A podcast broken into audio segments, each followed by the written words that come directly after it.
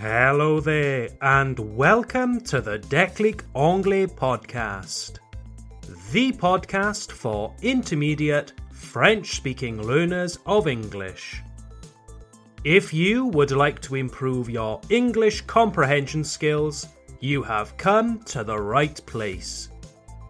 This podcast is like a stepping stone, un tremplin, a stepping stone which will help you understand more advanced materials in English. There is a transcript, une transcription, a transcript, available for this and every episode of this podcast. You can download the transcript in the description of this episode or go to www.declicanglais.com slash podcast. That's declicanglais.com slash podcast. Hello there, everyone. This is Tom speaking, your teacher from Declic Anglais. How are you? Are you having a good week? Me? Well, I'm having a great week, dear listeners. Thank you for asking. Things are much better now because it's a little bit cooler any of my students in one on one classes, les cours particuliers, or in the Declic Anglais Club group lessons can tell you that during the recent heat wave, la canicule, the heat wave, it was 33 degrees Celsius in my office. Even with the shutters, les volets, with the shutters closed and the fan, le ventilateur, the fan running, I could not keep my office cool. So, working last week was very difficult to say the least. Well, I'm happy to say that the temperature has cooled significantly for me, and so I'm taking advantage. J'en profite. I'm taking advantage to write and record more interesting episodes of this podcast for you, my dear listeners. Now, I was having a brainstorming session about our future episodes of the Declic Anglais podcast. And I thought to myself, hmm, it has been a while, a long time, since we last did an episode on commonly mispronounced words. Les mots en anglais qui sont souvent mal prononcés par les francophones. So that's what this episode is all about, dear listeners. Today, we will look at three very common words in English that are very often mispronounced by French learners of English. Does that sound good? Did you know that correcting these very simple and common mistakes is one of the easiest ways to sound more fluent in English? Yes, that's right. You never need to search very far. Il ne faut jamais chercher trop loin. You never need to search very far to find simple ways to improve your English. So, the three words that we will be visiting today are words that you have certainly seen already. They are not exotic or complicated words. But if I received just one euro for every time I hear them mispronounced by French speakers, I would be a millionaire. The three words that we are looking at are number one, recipe, comme une recette en français, recipe. Number two, catastrophe, comme une catastrophe en français, catastrophe. And finally, number three, idea. Idea. Comme une idée en français.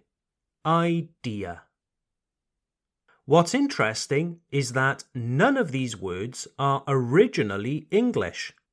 These three words are actually incredibly old words. They come from Greek and Latin. And the problem is that when we have these old, ancient words that are shared by two or more languages, Well, it's normal if there are significant differences in pronunciation sometimes. And of course, these three words recipe, recette, catastrophe, catastrophe, and idea, idée, are no exception. All right, so shall we begin? Word number one recipe. Recipe. Écrit R-E-C-I-P-E. Now, this word means the same as une recette in French. Like when you want to cook something, you might follow a recipe. I very often hear French people say recipe or recipe. But no, that's incorrect. I know that usually when a word in English finishes with an i, e en français, we don't pronounce the e. Like we say make, not maki, don't we? Well, the reason why recipe is an exception goes back to what I mentioned earlier recipe is not originally an English word.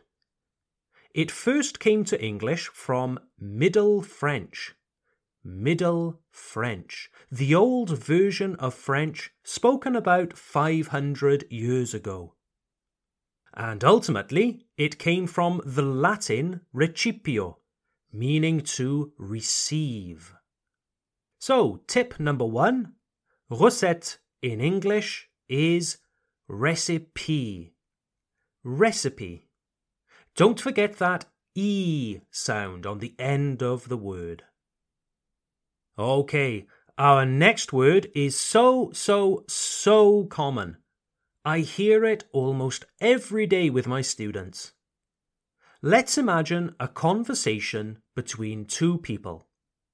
The first person says to the other, I'm hungry. Let's go and get some food. The second person agrees and said, Yes, good idea. Good idea. Oh, what was the mistake here? Good idea. In French, you say bonne idée. But in English, it is idea. Idea. Not ID. It's pronounced idea. Idea. Good idea. Idea is spelled, c'est écrit, I-D-E-A. I-D-E-A. That A on the end of the word is important and it must be pronounced. So, tip number two say idea, idea instead of ID. Idea.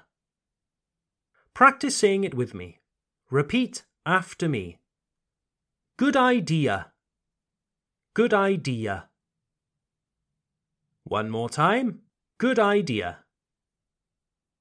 Excellent. Really, this word is so common in English. If you often use English professionally, or if you want to take a TOEIC soon where you are required to speak, you really need to make sure that you are pronouncing this word correctly. If you say ID or ide instead of idea, it sounds really, really bad. It's a real beginner's mistake. But the good news is that this mistake can be corrected so easily. Now for our final word this one comes to French and English from ancient Greek. Catastrophe. Catastrophe. Now, this one is especially tricky, especially difficult for French speakers because it is written exactly like the French. It's just the rhythm and the final letter that make all the difference.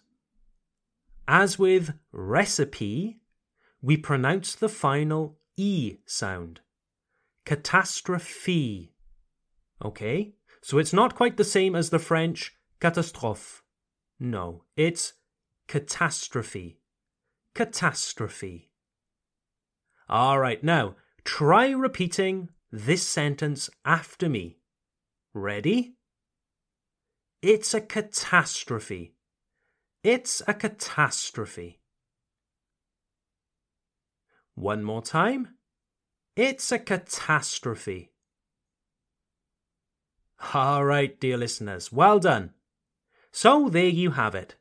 Three simple ways to immediately sound better in English. Those words again. Number one, recipe. Recipe. Une recette. Number two, idea. Idea. Une idée. And number three, a catastrophe. A catastrophe. Une catastrophe. I hope you enjoy listening to this podcast as much as I enjoy making it. I am always looking for fun and interesting new ideas for episodes of this podcast. So please don't hesitate to contact me if you have any suggestions for future episodes. Just send me an email to contact at declicanglais.com. That's contact at declicanglais.com. Have a great week, dear listeners, and I look forward to seeing you for our next episode. Bye for now.